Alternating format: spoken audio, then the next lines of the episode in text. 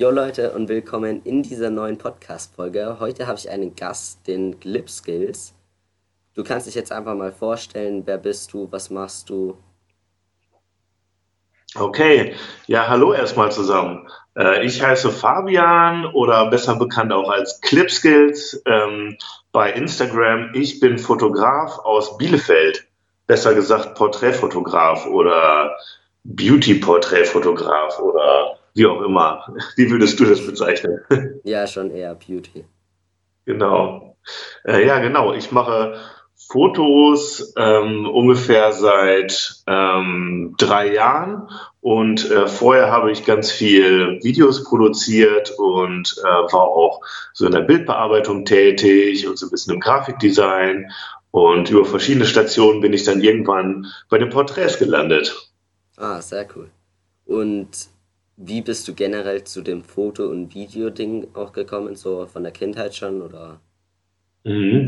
Also ich hatte immer mal wieder in meinem Leben Kameras, ähm, nur um das jetzt so ein bisschen zu Verständnis zu sagen, ich bin jetzt 33 und ich glaube, äh, mein erstes Foto habe ich wahrscheinlich so gemacht, da war ich wahrscheinlich so alt wie du, ähm, also irgendwie so ein bisschen äh, in der weiterführenden Schule und damals, Entschuldigung, war das immer so, ähm, da gab es natürlich jetzt noch nicht so wirklich Digitalkameras. Also ich hatte irgendwann mal eine Digitalkamera, das war wie so ein Werbegeschenk. Und da hattest du eine Auflösung von 640 mal 480 Pixeln. Oder sogar vielleicht noch ein bisschen kleiner, ich weiß es nicht. Aber du hast natürlich am Ende ein Bild gehabt, das war groß wie eine Briefmarke, würde man jetzt heute sagen. Das ja. war total viel. Und äh, deswegen war das irgendwie total unspannend und uninteressant, weil die Qualität einfach überhaupt nicht ja, irgendwie äh, brauchbar war. Ne? Und deswegen habe ich damals zum Beispiel im Urlaub und so immer noch eine analoge Kamera dabei gehabt. Ähm, und das fand ich jetzt auch nicht so spannend. Da habe ich mal ein Foto gemacht, irgendwie, ne, was man so im Urlaub halt macht. Man konnte auch nicht sehen, wie es aussieht sofort, weil das natürlich analog war. Man musste erst warten, bis der Film entwickelt wurde und so. Ja, und das hat mich jetzt nie so richtig gecatcht. Ähm, richtig los ging das eigentlich erst, als ich dann vor, weiß ich jetzt auch nicht, vier, fünf Jahren oder sowas, äh, meine erste ähm, ja wirklich taugliche Digitalkamera bekommen habe. Die habe ich von Freunden und von meiner Familie zum Geburtstag geschenkt, geschenkt bekommen. Ähm, und damit konnte man schon wirklich Fotos machen, die, hm, was hatten die, glaube ich, irgendwie so 12, 13 Megapixel hatten oder sowas und Videos in Full HD und äh, ja, dann habe ich gedacht, cool, jetzt habe ich eine Kamera und äh, jetzt kann ich doch anfangen, Videos zu machen, gar nicht erst Fotos. Ja, und ähm, dann habe ich angefangen, für meine, für ein paar Freunde, äh, befreundete Musiker, Musikvideos zu machen. Und ähm, ich hatte dann immer so ein bisschen das Problem, dass ja, irgendwie sah das immer nicht so aus, wie ich mir das gedacht habe. Ja, also warum, warum sah das bei mir immer ähm, so unscharf aus oder zu hell oder zu dunkel. Und wenn ich jetzt abends gedreht habe, wie, wie kriege ich das hin, dass das Bild hell genug ist oder dass es nicht so rauscht? Was muss ich da für Einstellungen machen? Und sprich, ich musste mich einfach mit der Kamera auseinandersetzen. Das war damals übrigens eine äh, Panasonic Lumix G5. Genau, also ich glaube, die um die 300 Euro oder sowas. Nichts, nichts Besonderes. Und ähm, ja, dann habe ich angefangen, mich, mich so ein bisschen mehr mit der Kameratechnik auseinanderzusetzen. Nebenbei habe ich Medienwissenschaft studiert und da natürlich auch noch einige Inputs gekriegt. Aber das war für mich auf jeden Fall so ähm, ja der Punkt, wo ich auf so ein bisschen Hindernisse gestoßen bin und auf Fragen und auf technische Herausforderungen. Und dann habe ich angefangen, mich eben dafür wirklich zu interessieren. So, hm, wie funktioniert das eigentlich? Ähm, ich habe mir dann ein anderes Objektiv gekauft. Ähm, ich habe mich ganz viel dann mit den technischen Gegebenheiten von so einer Kamera auseinandergesetzt ähm, und, und versucht es zu verstehen, wie das für alles funktioniert. Ähm, und habe mir dann eine Festbrennweite gekauft. Ähm, genau, das waren 50 Millimeter, äh, f1,4.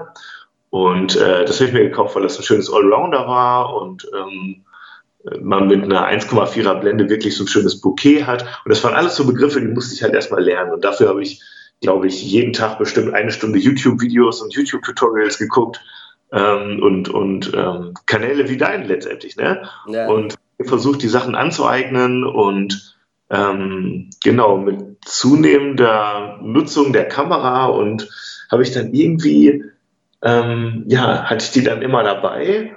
Und äh, da man jetzt nicht auch immer nur Videos am laufenden Band produzieren kann, über, weiß ich auch nicht, wenn man ja. mit dem Freund im Tierpark ist, ähm, habe ich eben natürlich auch nebenbei Fotos gemacht. Und in so einem ganz schleichenden Prozess bin ich dann immer mehr dahin gekommen, dass ich wirklich die Fotografie für mich entdeckt habe ähm, und immer weniger Videos gemacht habe. Und jetzt, ähm, im Jahr 2020, biete ich eigentlich nur noch ähm, Fotos an oder Fotografie. Mhm. Äh, Coachings auch. Mhm, genau. Und auf deinem YouTube, YouTube-Kanal habe ich auch gesehen, du hast mal so Musikvideos gemacht. Das war dann so ganz am Anfang, oder? So vor drei Jahren dann. Ja, genau. Also das waren so, das waren eben so meine Anfänge, wo ich die Kamera neu hatte und ähm, und einfach ein bisschen rumprobiert habe, spielerisch und da noch gar nicht so große Ambitionen hatte, jetzt irgendwie damit mal Geld zu verdienen oder ähm, das professionell zu machen. Und ich habe dann aber die Rückmeldung gekriegt, dass das wohl ganz gut ist. Und dann habe ich gedacht, na gut, dann macht man das häufiger. Ne? Mhm. Ja. Und das machst du jetzt hauptberuflich mit der Fotografie oder nebenberuflich oder? Das ist eine gute Frage. Also ähm, ich habe ähm, das so an verschiedenen in, in verschiedenen Zeitabschnitten immer mal wieder ähm, hatte das einen anderen Stellenwert in meinem Leben. Also als ich angefangen habe, war es eigentlich ein Hobby und eine Leiden. Dann irgendwann wurde es zur Leidenschaft und ähm, dann habe ich mein Studium beendet und ähm, neben dem Studium habe ich immer mal wieder so Aufträge gehabt ähm, und ähm, habe aber trotzdem das auch ähm, ja auch, auch hobbymäßig gemacht und es war dann so zum Teil Hobby und zum Teil ähm, gewerblich, sag ich mal. Mhm. Und nach meinem Studium äh, war ich dann wirklich ein halbes Jahr selbstständig mit der Fotografie und der Videografie und der Videoproduktion. Und ähm, das war eine total interessante und sehr äh, lehrreiche Erfahrung im Positiven wie im Negativen. also man kann natürlich den ganzen Tag, denkt man, macht man erstmal das, was man eigentlich total super findet und was man eh am liebsten macht. Ähm, aber das stimmt halt gar nicht. Ne? Also wenn du selbstständiger Fotograf bist oder Videograf, dann machst du eigentlich nur fünf oder zehn Prozent der Zeit, die du arbeitest, wirklich Fotos. Ja. Ähm, der ist halt wirklich Marketing und irgendwie Vertrieb und Bürokratie. Ja, man muss irgendwie Rechnungen verwalten und ähm, Kundenakquise natürlich auch und so weiter und so fort. Und du hast ganz viele Gespräche mit potenziellen Kunden. Äh, die dann am Ende vielleicht im Sande verlaufen und das ist halt alles Zeit. Und ähm, aber es war für mich total lehrreich, es hat mir auch total Spaß gemacht.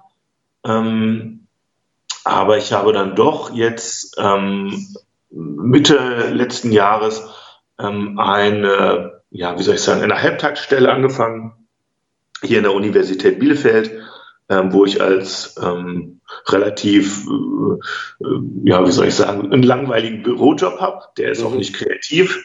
Ähm, aber eigentlich ist er auch nicht langweilig. Ich mag das total gerne, da zu arbeiten. Und ähm, das ist aber was ganz anderes als die Fotografie. Und mh, hm, ich finde das eine ganz, ganz tolle Mischung, weil ich so eine finanziell stabile Basis habe auf der einen Seite mit meinem festangestellten. Gehalt ähm, und auf der anderen Seite kann ich aber auch wirklich meine Fotografie und meine Kreativität ähm, so ausleben, wie ich das möchte in meiner Freizeit. Ja, ja, weil sonst muss man halt alle oder ganz, ganz viele Projekte oder, oder Aufträge annehmen, ähm, auf die man möglicherweise auch überhaupt gar keine Lust hat, einfach weil man auf das Geld angewiesen ist, gerade am Anfang. Und jetzt ist es so, ähm, dass ich wirklich auch ähm, nur die Aufträge annehmen muss, auf die ich auch Lust habe und wo ich mich auch wiederfinde und wo ich ähm, eben nicht nur finanzielles Interesse drin habe. Und ich kann auch Aufträge ablehnen und das ist ein ganz, ganz großes Gut und das genieße ich total gerade. Ja, und die ganzen Shootings, die du auf deinem Instagram-Account postet, sind mhm. das dann eher Aufträge oder einfach so TFB? Mhm. Teils, teils. Also ich sag mal so, ähm, die meisten Shootings, die man so bei meinem Instagram-Account sieht, sind wirklich so freie Projekte, die ich mache. Ähm, das heißt, ähm, mit Models, die entweder mich angeschrieben haben oder die ich angeschrieben habe oder man hat sich irgendwo gefunden oder getroffen und das sind wirklich eher freie Projekte. Das liegt eben auch daran, dass meine Kunden und Kundinnen äh, jetzt nicht so, ähm, ja, wie soll ich sagen, ähm, interessiert daran sind, dass man unbedingt immer die Fotos in der Öffentlichkeit hat, ja, oder dass das ist halt, das ist halt was anderes. Das ist so ein bisschen, das sind dann so auch sehr kreative Aufträge zum Teil, aber das sind dann eben Fotos, die ähm, ja meine Kunden eher dann auf ihren Seiten benutzen und wo ich dann sage, ja, es, es, es macht auch Spaß, das ist ähm, eine tolle Zusammenarbeit es ist auch kreativ, aber das passt jetzt vielleicht nicht so in meinen Instagram-Feed rein. Ja, aber so hm. Sachen, wie ganz viele Leute machen, so Bewerbungsbilder oder irgendwelche so ganz normalen Sachen machst du dann gar nicht, oder? Genau, also ähm, deswegen habe ich, ne, das, das ist eben das Schöne, wenn du so einen Job hast nebenbei, ähm, da kannst du eben sagen, ey, weißt du, auf so Bewerbungsfotos habe ich einfach keinen Bock, ne? oder ja. Passfotos oder sowas. Das machst du auch besser im, in irgendeinem Fotostudio um die Ecke. Dafür bin ich auch, glaube ich, einfach zu teuer. aber das ist so, ähm, aber das ist eine gute Frage, weil das ist nämlich genau letztendlich das, wo ich sage so, nee, da habe ich eigentlich keinen Bock drauf ich will eigentlich lieber so kreativ arbeiten und ähm, klar, wenn jetzt ein Kumpel kommt und sagt, ey, ich brauche mal schnell, ne, dann kriegt ja. er das auch mal schnell, aber im Grunde ist es nichts, was ich jetzt wirklich öffentlich oder sagen wir so in meinem Servicekatalog habe, wo ich sage, ja, biete ich an, Passfoto 20 Euro oder so. Ja. Ähm, dann sind wir jetzt bei Frage 4 schon, und zwar, welches Equipment nutzt du so? Mhm. Ähm, Genau, also das ist, das ist eine gute Frage und ähm, das ist, muss man ein bisschen aufteilen. Auf der einen Seite ist es natürlich so, dass ich, ähm, die Frage zielt wahrscheinlich darauf ab, was für eine Kamera ich habe. Ja, ähm, Objektiv und sowas. Genau, also ich fotografiere, ich habe sehr wenig Equipment, was das angeht. Ich habe meine Panasonic Lumix GH5. Ähm, mhm. Die Leute, die das Modell kennen, wissen, es ist eigentlich eher eine Videokamera, stimmt. Ich habe ne, eben mit Videos auch angefangen. Ja. Aber die macht auch gute Fotos, die für mich ähm, auch in Printqualität im Moment total ausreichend sind. Genau, und ähm, mit der Kamera, für die Kamera habe ich drei Objektive. Ähm, einmal ein 50 Millimeter ähm, f1.4, also ich sage das jetzt immer schon gleich umgerechnet in so einem Vollformat. Ne? Mhm. Ich habe ja einen Micro Four Third Sensor und deswegen ist es eigentlich ein 25 mm, aber es ist umgerechnet 50 mm f1.4. Das benutze ich aber sehr selten nur. Dann habe ich noch das Kit-Objektiv von der Kamera. Das ist ein äh, 24 bis 120 mm, ähm, 2,8 bis 4,0, also ein Zoom-Objektiv. Mhm. Ähm, das benutze ich manchmal, ähm, wenn ich Ganzkörpershots haben will bei mir im Studio, weil da habe ich dann eine, eine, eine weite Brennweite äh, mit 24 Millimeter, wo ich den ganzen Körper wirklich gut drauf kriege. Und auf der anderen Seite bin ich mit 120 Millimeter, wenn ich ganz reinzoome, auch total nah dran. Und das ist einfach ein schönes variables Objektiv. Das benutze ich ganz gerne mal. Und am liebsten benutze ich aber mein Leica Nocticron.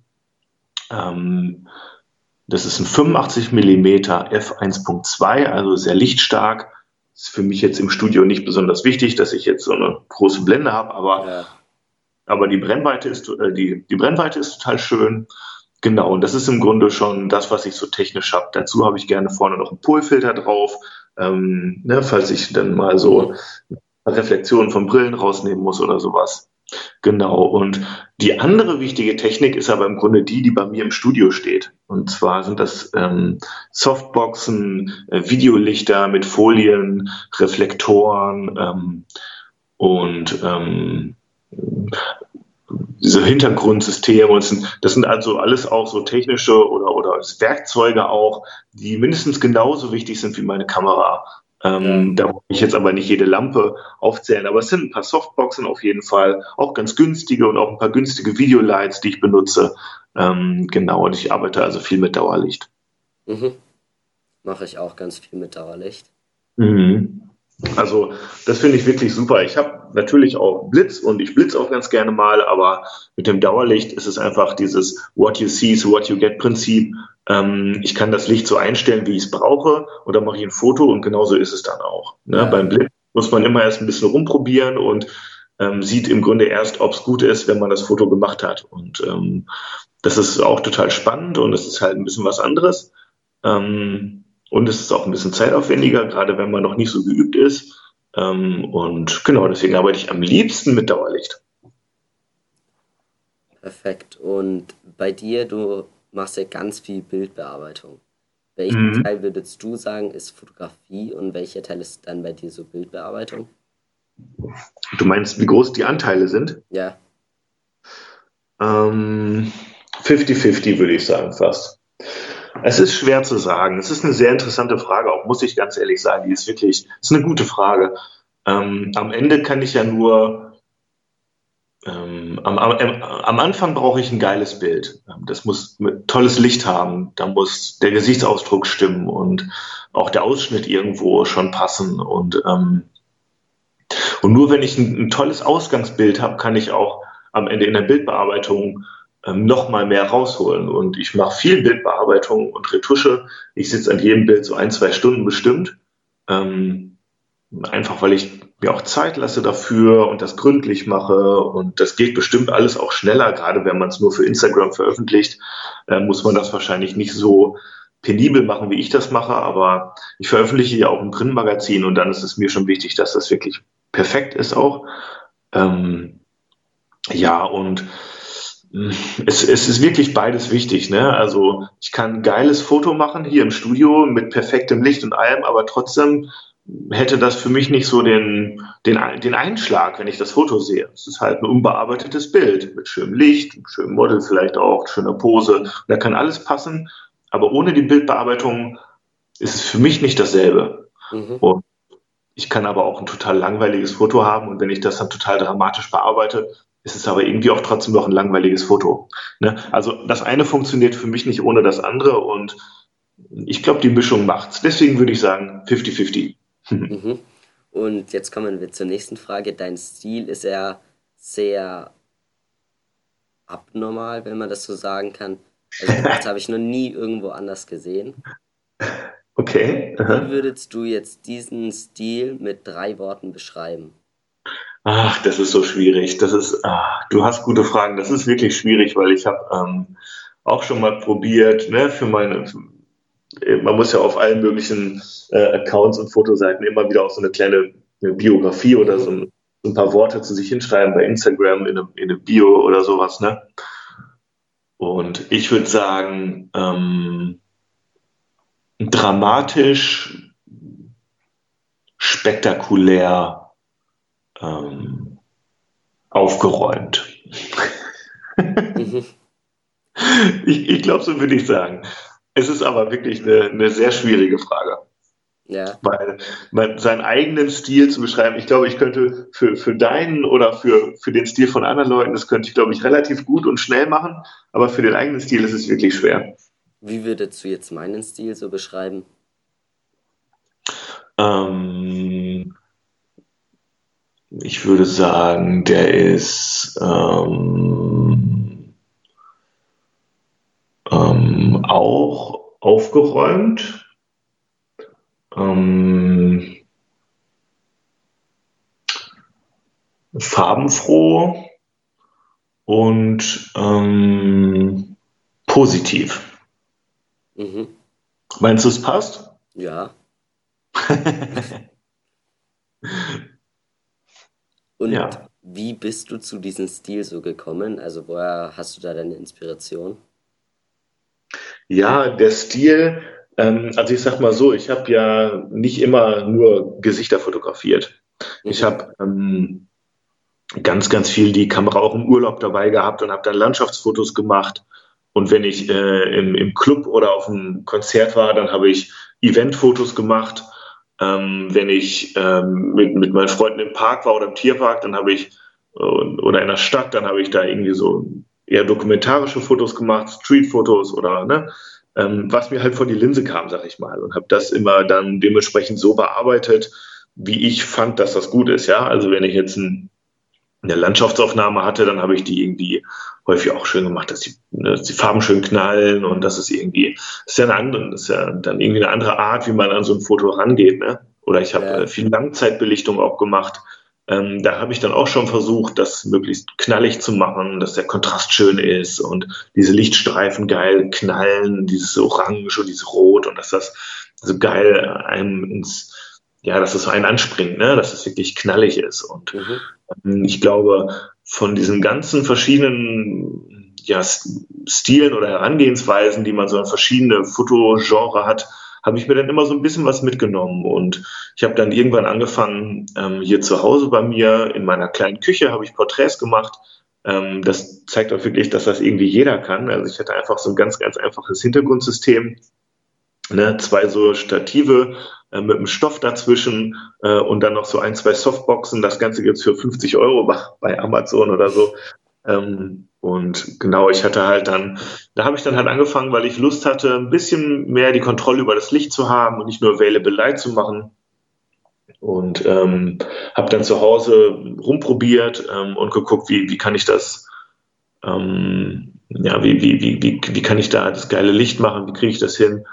Und ähm, da bin ich dann immer mehr so, immer näher rangegangen, weil ich halt wenig Platz hatte. Ich konnte halt keine Ganzkörperaufnahmen bei mir in der Küche machen. Und so ist es dann gekommen, dass ich eben dann ähm, nur noch Gesichter gemacht habe, die jetzt einen großen Teil oder den größten Teil von meinem fotografischen Content irgendwie ausmachen. Und da habe ich dann im Grunde alle ja auch so Bearbeitungstechniken und was man halt so mitgenommen hat vorher, ähm, habe ich dann da eben einfließen lassen. Ja, mhm. also sei es jetzt die Retusche, wie ich retuschiere mal irgendwo einen Mülleimer weg oder so auf einem Bild, ähm, das, diese Technik habe ich dann eben übernommen, so nach dem Motto, wie kriege ich jetzt da vielleicht die Haarsträhne weg? Ja, oder, oder den, den störenden, weiß ich auch nicht, die, die Falte im T-Shirt oder sowas. Ne? Ja. Und wie kriege ich das hin, dass die Gebirgszüge besonders geil rauskommen oder eben dieser Lichtstreifen bei einer Langzeitfotografie oder so. Ähm, diese Techniken habe ich eben dann übernommen, wie kriege ich jetzt so die, ähm, die Gesichtspartition irgendwie ähm, geil hervorgehoben oder ähm, wie kriege ich das, die, die, die Augen leuchten, das ist vielleicht dasselbe wie, wie kriege ich, ähm, wie, wie, wie, wie würde ich den Mond bearbeiten nachts oder so, weißt du, das sind so ähnliche mhm. Techniken. Und das ist alles so ein bisschen zusammengeflossen. Und ich glaube, das ist ja auch ein relativ normaler Weg, den viele gehen, dass sie am Anfang erstmal alles fotografieren und ähm, ja, dann am Ende sich vielleicht irgendwo mal einpendeln und ich kann immer nur sagen, ähm, guckt auch mal zurück, guckt, was, was, was man so weiß schon und versucht das alles miteinander zu verbinden irgendwo. Mhm. Und dann, daher kommt mein Stil irgendwo. Ich mag es halt so ein bisschen knallig, ne, wenn es einem so ein bisschen ja. entgegenspielt. Ja. Und hast du irgendwelche Vorbilder dann auch so, die jetzt deinen mhm. Stil auch haben? Ähm, ja, wenn ich, wenn ich jetzt so richtig selbstbewusst wäre, würde ich natürlich sagen, mein Stil ist einzigartig, den hat gar kein anderer. Ja. das ist natürlich irgendwo auch ein bisschen Quatsch, ne? Aber ähm, ich habe natürlich Vorbilder und ähm, ich habe, ich bin damals, ich habe neulich mal geguckt, ich bin seit September 2017 war ich bei Instagram, ähm, habe ich, hab ich mich bei Instagram angemeldet und da stößt man natürlich auf ganz, ganz viele Fotografen auch. Ähm, also viel mehr als ich jetzt zum Beispiel irgendwie bei Facebook oder weiß ich auch nicht. Und so auf der Straße trifft man jetzt ja auch nicht alle Nase lang irgendwelche Fotografen, ne? Ja. Und deswegen habe ich da ganz, ganz viel Inspiration hergeholt und natürlich bin ich dann auch auf Accounts gestoßen, wo ich gedacht habe, boah, das ist ja voll geil, ne? Ja. Also zum Beispiel äh, Jean Noir oder Frank Jurisch, ähm, die machen beide extreme Porträts auch, die ähm, sehr unterschiedlich sind, aber doch so sehr, sehr, sehr gut das widerspiegeln, was mich total fasziniert. Ja, also Jean Noir, der ist auch, ähm, also der, der macht ähm, sehr, sehr krasse ähm, Fashion-Fotografien.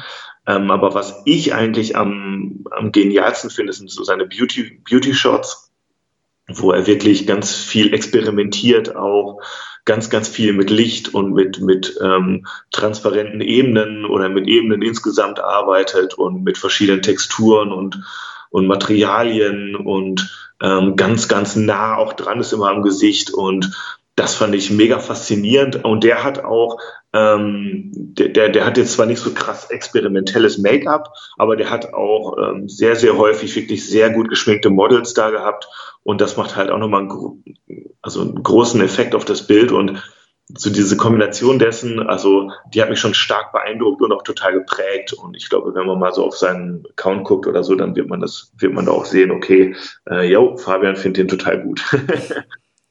dann den ähm, Frank Jurisch finde ich auch total klasse. Der geht auch, also der macht auch Beauty-Shots, ähm, also ähnlich wie ich, würde ich sagen, und ist auch sehr farbenfroh. Ähm, sehr knallig, bombastisch. Ähm, Und ähm, ich würde sagen, jetzt nicht so sehr dramatisch, aber sehr, ja, wie so ein bisschen so Pop-Art-Porträts, würde ich sagen. Ne? Und das ist, der hat einen total interessanten Stil und das inspiriert mich auf jeden Fall total. Ähm, genau, und darüber hinaus, ähm, also ich, es gibt viele, die ich noch nennen könnte, insbesondere viele, die auch so in Schwarz-Weiß hauptsächlich fotografieren. Ähm, da gibt es wirklich einige, also mehr als man jetzt nennen könnte, die wirklich genial einfach Licht, mit Licht arbeiten und ähm, ja, mit Posen und aber das sind dann immer nur so, wo ich sage, dann ziehe ich mir mal hier und da was raus und mh, genau. Aber ähm, Schwarz-Weiß ist ja eigentlich nicht so dein Ding, oder? Genau, also ich mache auch mal Schwarz-Weiß. Ähm, ich würde sagen, so jedes achte Bild oder so, was ich mache, ungefähr, ist Schwarz-Weiß. Mhm. Ähm, häufig liegt das dann daran, dass ich sage, dass das war jetzt irgendwie so ein Bild, wo ähm, erstens gar nicht so viele Farben jetzt überhaupt im Foto drin waren. Also es war jetzt eh nicht so farbenfroh oder die Farben waren nicht so relevant irgendwo. Ähm, aber das Licht ist irgendwie total krass.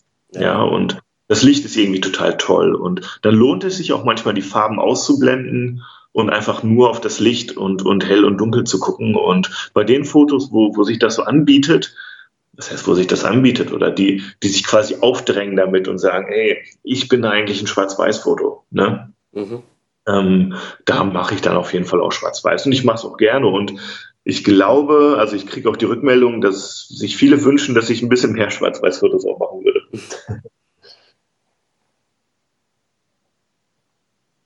Und bei, du arbeitest ja ganz viel mit Models, so was sind die Sachen oder die Kriterien, auf was du da achtest, wenn du Models anschreibst oder mhm. dich mit denen triffst?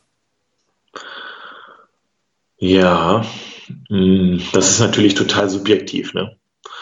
Also ich gehe, ich, ich, ich, ich gucke so ein bisschen auch manchmal nach bei Hashtags durch und so und ähm, manchmal gucke ich auch aktiv nach Models, meistens laufen die mir einfach über den Weg. Dann sehe ich von irgendeinem befreundeten Fotografen ähm, oder, oder, oder einem Fotografen, dem ich folge, oder einer Fotografin, die haben dann irgendwie, posten dann ein Foto und dann sehe ich, ah, ist halt irgendwie ein interessantes Model, tolle Sommersprossen, tolle Haare, keine Ahnung, ja. Mhm. Und dann gehe ich drauf und gucke mir das Profil an und ähm, gucke dann auch mal so ein bisschen so, wo kommt die her irgendwie, also wohnt überhaupt in Deutschland. Ähm, genau, und ähm, manchmal ist es so, dass ich sage, boah, das ist ja Knaller, das sieht sie, also die ist ja ein tolles Gesicht, ja, oder äh, total interessant irgendwie. Ähm, äh, auch so ein Charaktergesicht und, und äh, kann, wenn mich das flasht, irgendwie, keine Ahnung, dann schreibe ich die an. Also ich kann es gar nicht genau sagen. So, so ein total subjektives Ding. Ich sage jetzt nicht, die müssen alle irgendwie diese Haarfarbe haben oder diese Größe oder so. Mhm. Was mir am Ende natürlich wichtig ist, das weiß man vorher nicht, ist, dass die ähm, ja, also im, im, im Schreibkontakt merkt man es dann häufig. Ne? Also ich möchte schon, dass die so ein bisschen ähm, auf jeden Fall äh, halbwegs zuverlässig auf jeden Fall sind und verlässlich.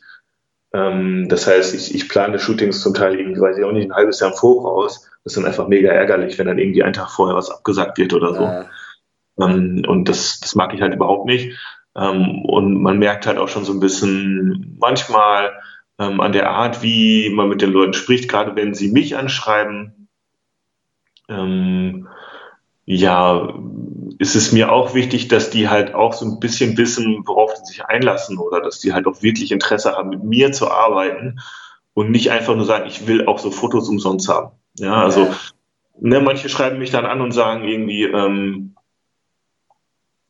ähm, weiß ich auch nicht, ähm, ich möchte ein Shooting, wann können wir eins machen oder so. Ne? So. Die, ich merke aber irgendwie ganz schnell, so irgendwie, die haben sich nicht irgendwie, die, die, die haben irgendwie sich nicht eins meiner Bilder angeguckt und die, die, die, die sehen einfach, das ist irgendwie ein Fotograf, der macht coole Fotos. Ich frage den jetzt einfach mal, aber im Grunde, wenn du Nein sagst, weißt du ganz genau, wenn ich jetzt Nein sage, dann höre ich nie wieder was von denen. Ja. Und das sind Sachen, das ist okay für ein für so einen Kundenkontakt ist das vollkommen okay. Die sehen mich, die buchen mich und dann habe ich keinen Kontakt mehr mit denen. Das ist in Ordnung. Ja. Ähm, aber für so freie Projekte äh, will ich schon, finde ich es find eigentlich schon toll, wenn ich Fan bin von dem Model und das Model ist Fan von mir. Ja. Und dass das auch ein bisschen so rüberkommt, dass man sich auch gegen, also mit der Gegenüber, mit der Person beschäftigt hat, weil ich verbringe am Ende ja auch meine Freizeit mit der. Ne? Die kommt zu mir, wir sind hier einen Sonntag zusammen oder so, wie gleich mit der Jules, die kommt, die kommt in einer halben Stunde, ähm, da habe ich ein Shooting und ich weiß, dass ähm, ich weiß einfach, dass sie auch meine Fotos, die ich von anderen mache, total cool findet. Und dass sie im Grunde auch ein bisschen Fan ist von mir. Und ich bin auch total der Fan von ihr, weil sie ein mega tolles Model ist, was was ihr Handwerk auch wirklich beherrscht und mit der es auch wirklich Spaß macht, zusammenzuarbeiten. Und das ist, das ist für mich schon wichtig, dass es also so ein bisschen auf menschlicher Ebene irgendwo auch zumindest so ansatzweise passt. Ne? Ja. Und wie viele Shootings hast du dann so in der Woche oder im Monat? Mhm. Also dadurch, dass ich jetzt diesen Job äh, in der Uni auch habe mit 30 Stunden, äh, bin ich natürlich ein bisschen limitiert. Ähm, und ich habe ja auch schon gesagt, dass ich so ein, zwei Stunden pro Foto mir Zeit nehme, um das zu bearbeiten. Das heißt, du kannst dir vorstellen, ich komme um drei Uhr von der Arbeit nach Hause ähm, und will dann vielleicht im besten Fall abends um sieben oder acht noch zum Sport eine Stunde. Ja, und dazwischen kann ich dann irgendwie mal ein Bild bearbeiten. Mhm. Das heißt, ich schaffe in der Woche ungefähr so sieben Bilder, wenn es gut läuft. Ja, auch mehr, manchmal weniger. Und ich habe im letzten Jahr jede Woche ungefähr ein Shooting gehabt. Mhm. Und ähm, aus jedem Shooting, also kannst du sagen, mache ich ungefähr 100 Bilder die Stunde. Ähm, und keine Ahnung, davon sind dann vielleicht äh, 5% gut oder so. Also von 100 Bildern finde ich vielleicht drei oder fünf gut. Mhm. Ähm, und ähm, am, am Ende des Tages habe ich für mich gemerkt, das ist zu viel, da komme ich nicht mehr hinterher. Ne? Also ich brauche aus jedem Shooting brauche ich im Grunde so 14 Tage, um diesen Ordner, sag ich mal, abzuarbeiten. Ne? Mhm. Dass ich sage so, hey, wenn ich jetzt aus jedem Shooting 10, 14 Bilder raushole und ich habe dafür dann 14 Tage Zeit, dann ist es so ein guter Rhythmus. Und deswegen habe ich jetzt in diesem Jahr, was freie Shootings angeht, mache ich nur noch alle zwei Wochen eins.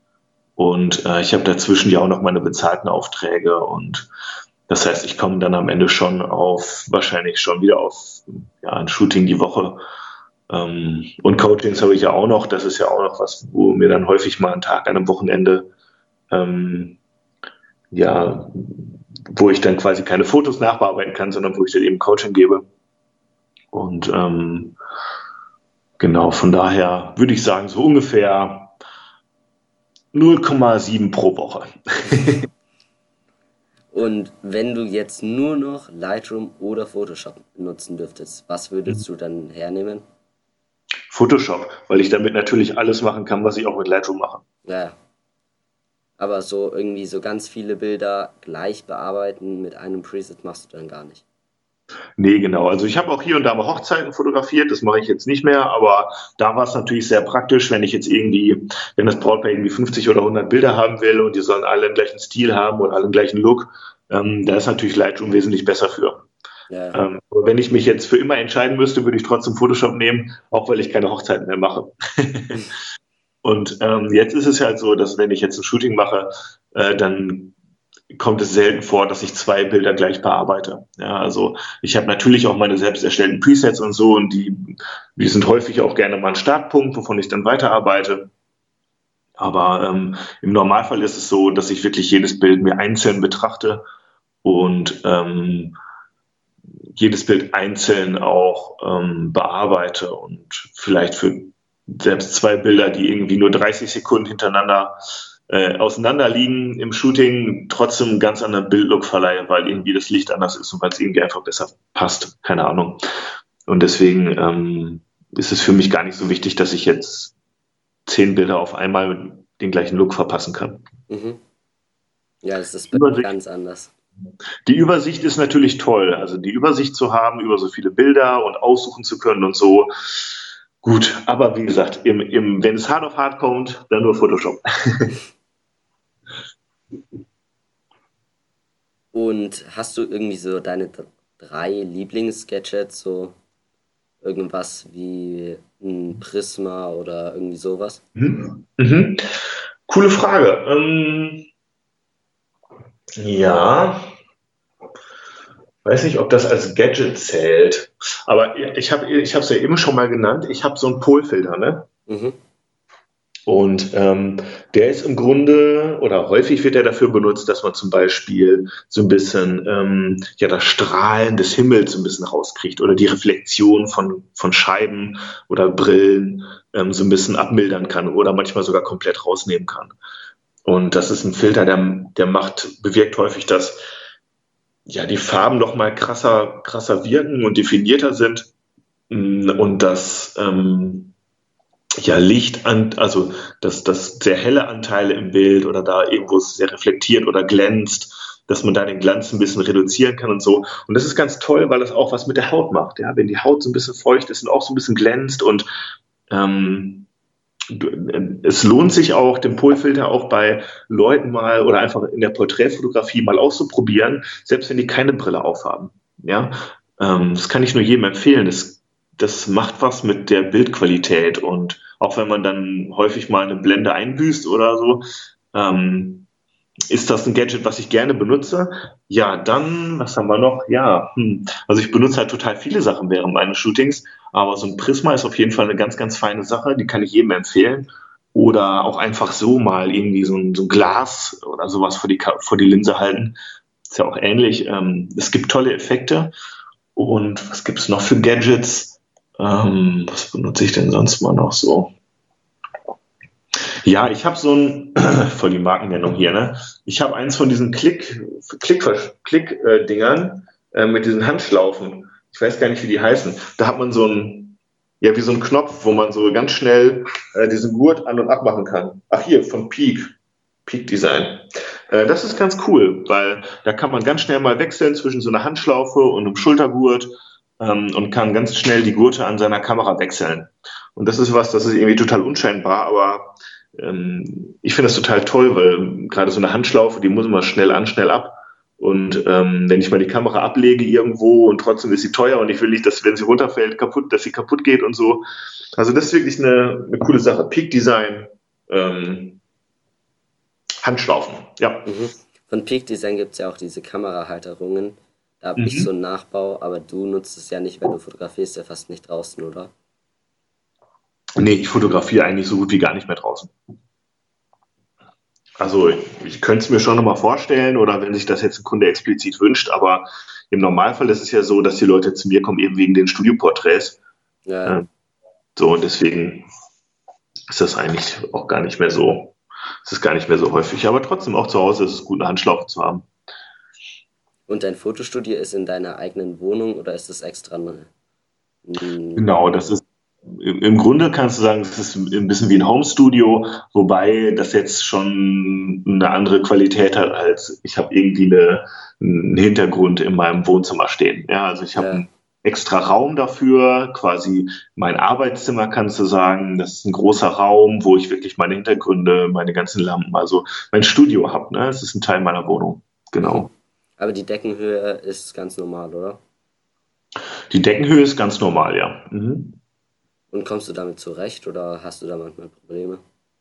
Nein, ich komme damit zurecht. Also klar, wenn jetzt meine Models auf Leiter steigen würden, dann das ist natürlich begrenzt, ne? Aber ich sag mal dafür äh, für die Art von Fotos, die ich mache, ja, also ich bin ja relativ nah am Kopf dran und so, und für die Art von Fotos, die ich mache, ist es wirklich vollkommen ausreichend äh, von der Größe her. Wenn ich jetzt wirklich mehr Fashion-Shoots machen würde, wo ich wirklich viel mehr Ganzkörperaufnahmen machen würde ähm, oder deutlich mehr Kontext noch bräuchte, irgendwie von einem Studio und die Person wirklich ganz viel kleiner wäre im Bild, äh, dann wird das nicht funktionieren, das ist klar.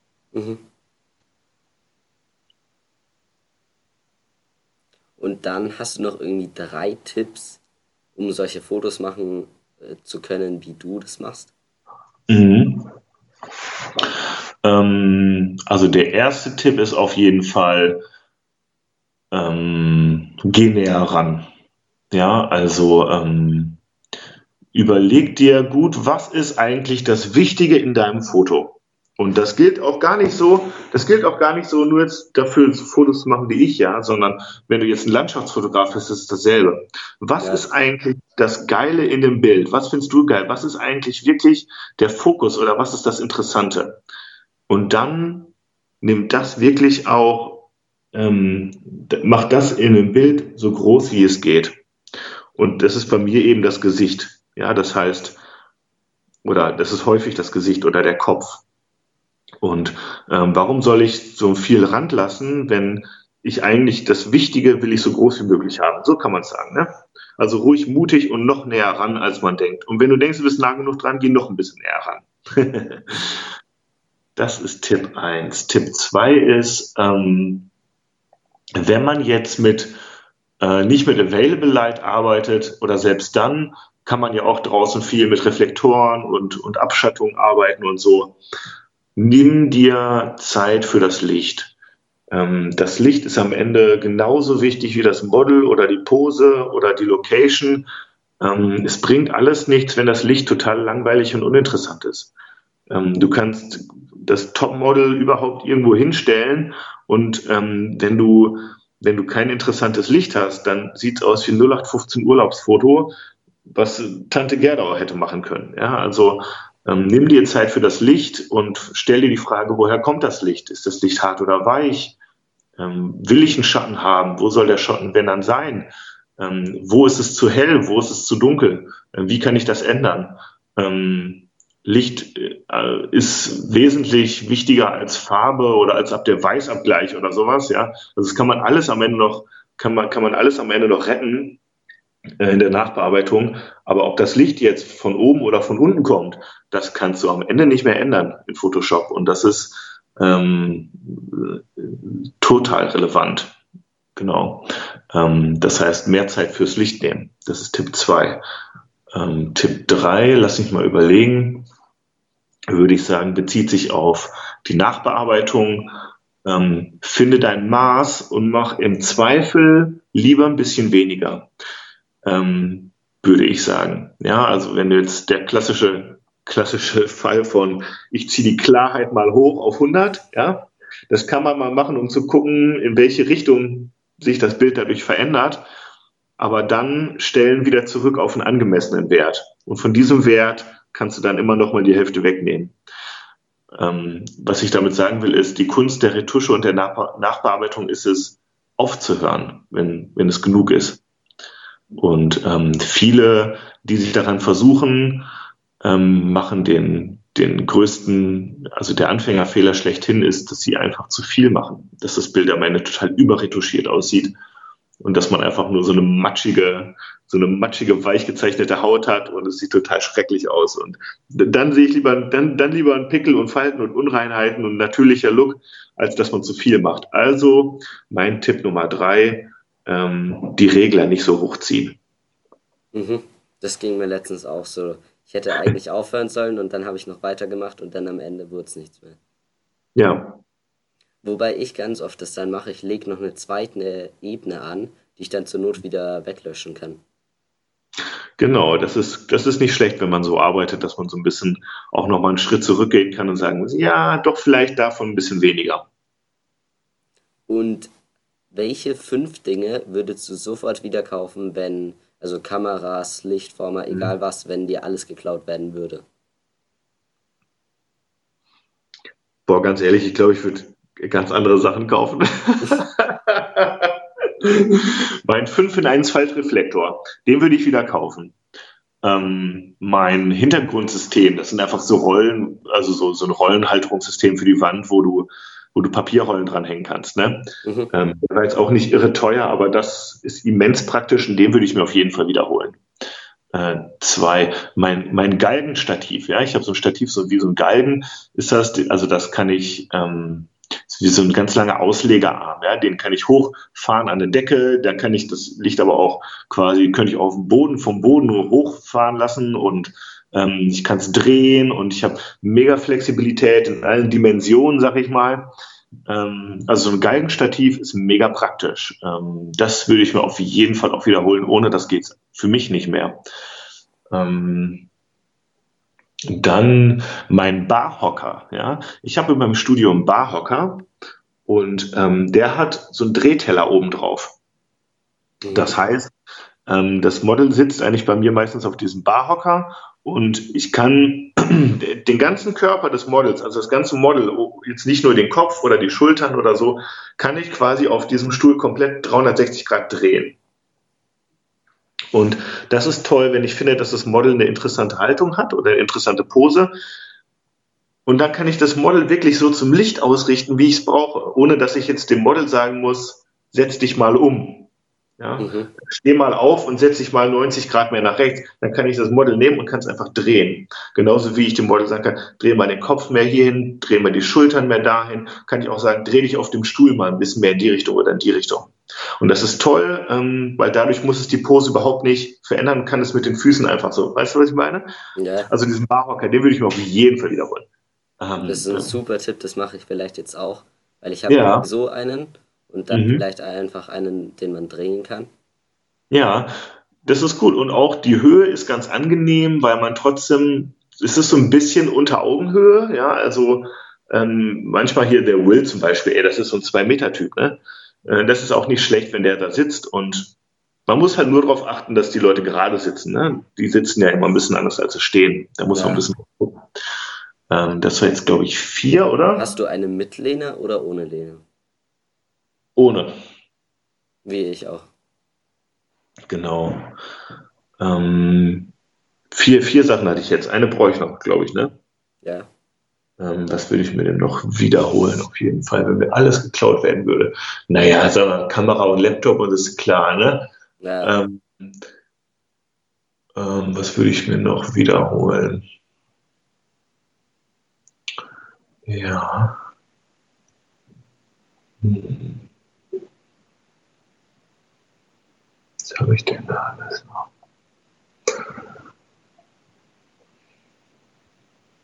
Ich glaube, ähm, auch wenn ich das jetzt vielleicht viel zu häufig erzähle, aber ich würde mir auch wieder meinen Polfilter holen. Mhm. Den würde ich mir auch wiederholen, ja. Das ist, das ist einfach eine tolle Sache. Ähm, ich arbeite total gerne mit dem.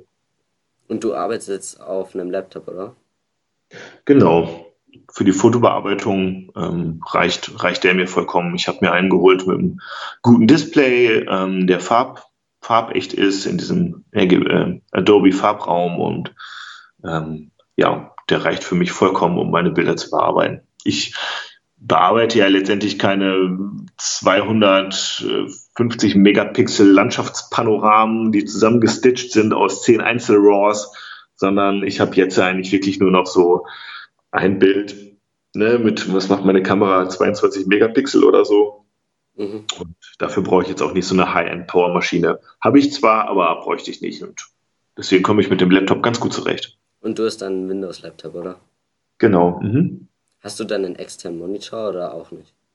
Nee, genau. Also ich habe halt in dem Laptop einen sehr guten Display. Ich habe so ein Dell XPS. Ähm, da ist ein sehr gutes Display drin und ähm, das reicht für mich vollkommen. Ich habe einen Monitor hier, einen externen, aber den nutze ich eigentlich nur zum Netflix gucken. die, Farb, die Farbwiedergabe ist zu schlecht da. Und du fotografierst dann auch im Studio immer in den Laptop rein, oder? Nee, das mache ich nicht. Ähm, das ist interessant und das könnte man direkt machen, aber ähm, irgendwie,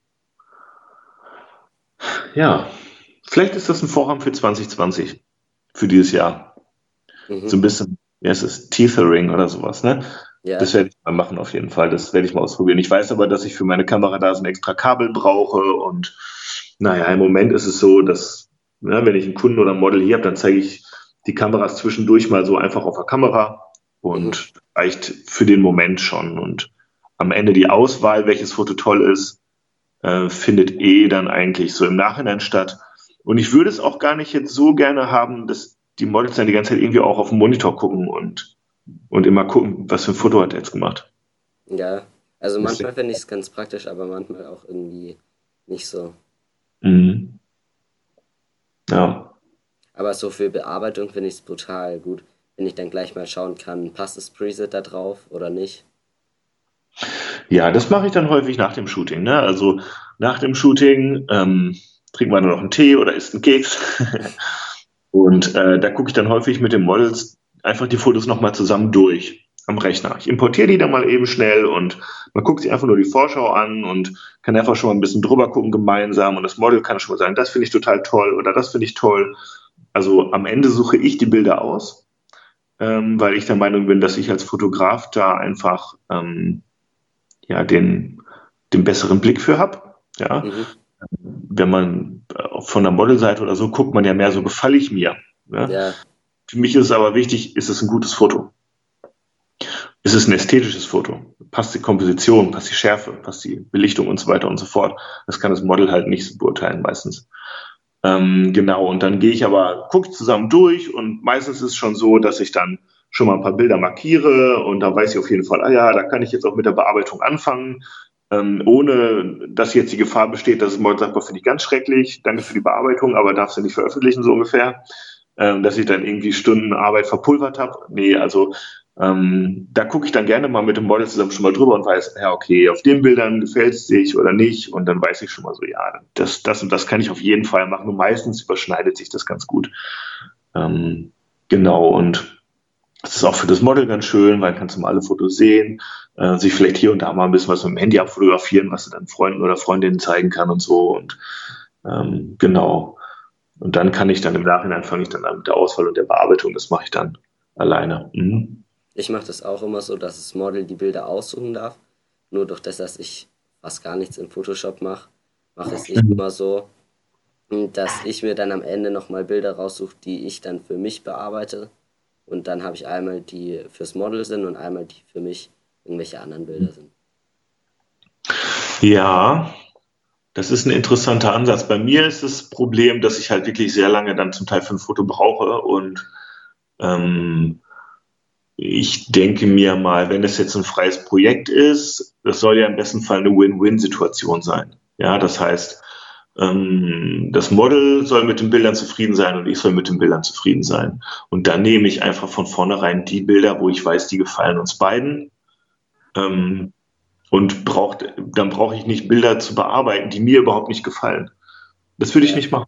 Also das wäre überhaupt nichts, was ich machen würde, weil dann sind auch Bilder von mir online irgendwo im Netz und ich stehe überhaupt nicht dahinter. Ja, und ich, ich sage, ja, kannst veröffentlichen, aber bitte dann ohne meinen Namen, weil der Fokus sitzt nicht und dann fällt das auf mich zurück und die Leute sagen, Fabian trifft den Fokus nicht und keine Ahnung, das sind so, denkst du, nee, nee, nee, nee, nee, nee. Also ich muss, ich muss voll hinter diesem Bild stehen und das Model muss es auch toll finden und deswegen macht es Sinn, dass man sich die Bilder zusammen anguckt, aber am Ende wähle ich das aus. Ne? Eben auch, das ist eben auch eine Fähigkeit des Fotografen, dass der eben auch die Bilder aussuchen, auswählt, ja, dass der weiß, was macht ein gutes Bild auf, worauf ist zu achten. Ähm, so, und ähm, das würde ich nicht dem Model überlassen. Ja, letztens zum Beispiel hat auch das Model dann viele unscharfe Bilder ausgewählt, die habe ich dann auch wieder rausgetan. Mhm. Also das, und dann geht das so hin und her und das ist mir auch zu viel Arbeit. Ja, also ich habe auch, ich verschicke auch keine Bildergalerien oder so und ich sage, such dir welche aus. Also bei, bei Paid-Shootings oder sag ich mal mit, mit Kunden, die bezahlen, mache ich das schon mal, dass ich sage, ich suche dir, sag ich mal, aus dem Shooting die Top 25 raus, alles Bilder, wo ich sagen würde, die finde die finde ich gut. Und daraus können sich dann die Kunden selber eine gewisse Anzahl von Fotos raussuchen, je nachdem, wie hoch das Budget ist oder je nachdem, wie viele Fotos sie haben wollen. Ne? Ähm, das mache ich schon, aber dann ist es wirklich eine Vorauswahl, die ich treffe. Ähm, und, und, und jetzt nicht, dass ich sage, ich lade jetzt mal irgendwie alle 400 hoch und gucke selber. Das war viel zu viel Arbeit. Ne? Die alles exportieren und so, also viel Zeit habe ich gar nicht. Und kommt es bei dir manchmal vor, dass die Models am Ende noch irgendwelche Instagram-Filter drauflegen, dass dann das Bild einfach nur scheiße aussieht? Das kam schon mal vor, ja. Äh, das ist aber schon ein bisschen her und ähm, was immer noch häufiger mal passiert ist, ist, dass ich schicke den Models die Bilder immer in vier, also immer einmal als Print-Datei, ja, also in voller Auflösung und einmal für Instagram. Ähm, also, und die sind bei mir immer im 4 zu 5 Format. Und ähm, es kommt dann schon mal vor, dass ähm, die Models das irgendwie nicht so richtig hinkriegen oder nicht wissen oder nicht drauf achten oder keine Ahnung und die dann irgendwie so äh, einfach als, als Quadrat speichern, äh, posten, ja, also mhm.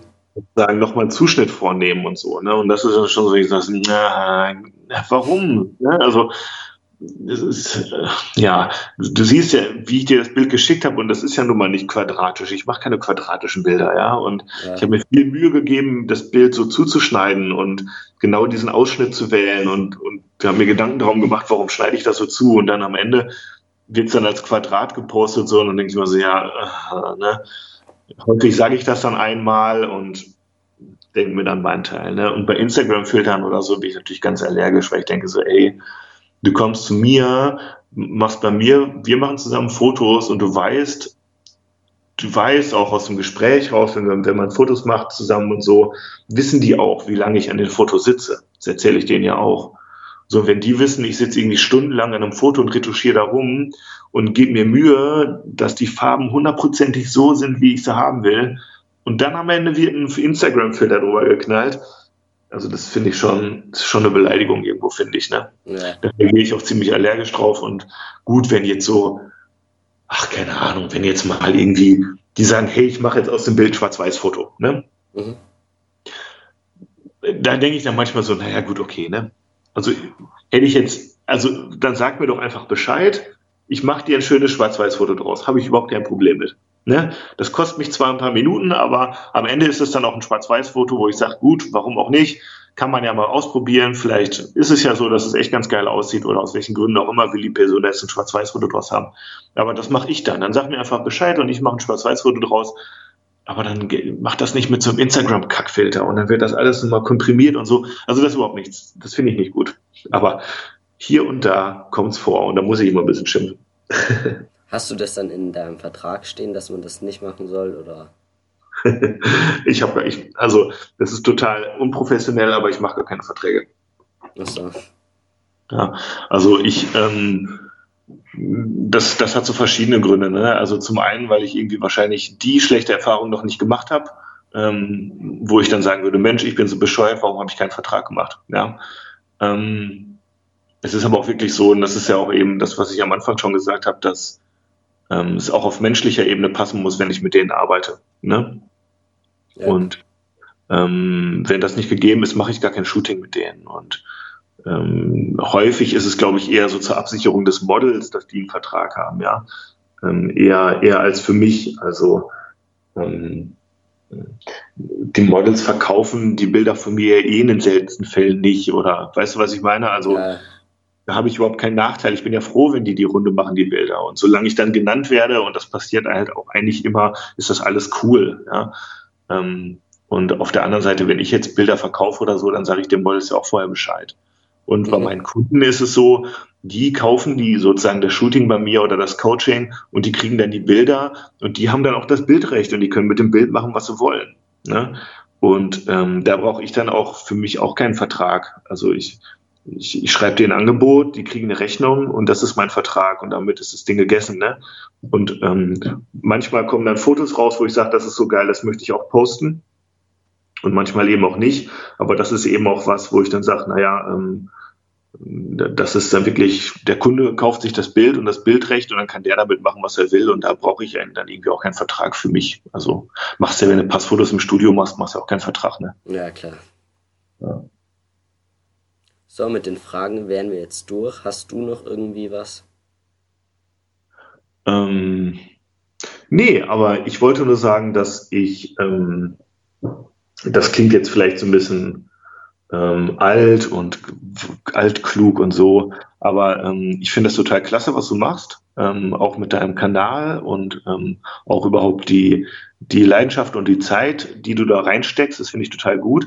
Es erinnert mich sehr daran, ähm, wie ich in deinem, in deinem Alter war. Und das, das klingt jetzt ein bisschen schlimm alt, aber das war bei mir genau dasselbe. Ich habe einfach Bock drauf gehabt, ich habe einfach gemacht. Mich hat das einfach interessiert, sowohl technisch wie auch das Kreative. Und ähm, deswegen habe ich auch gesagt, ich habe auf jeden Fall Bock auch auf diesen Podcast und dieses Interview und diesen Talk ähm, weil ich möchte es auf jeden Fall unterstützen. Es erinnert mich total an mich selber und ich kann nur sagen, weiter so, geh deinen Weg, mach weiter. Vielen Dank.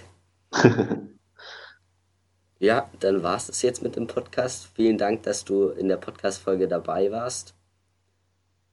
Vielen Dank für die Einladung. Sehr gerne. Dann hören wir uns beim nächsten Podcast, Julius. Ja, ciao, ciao. Ciao, danke.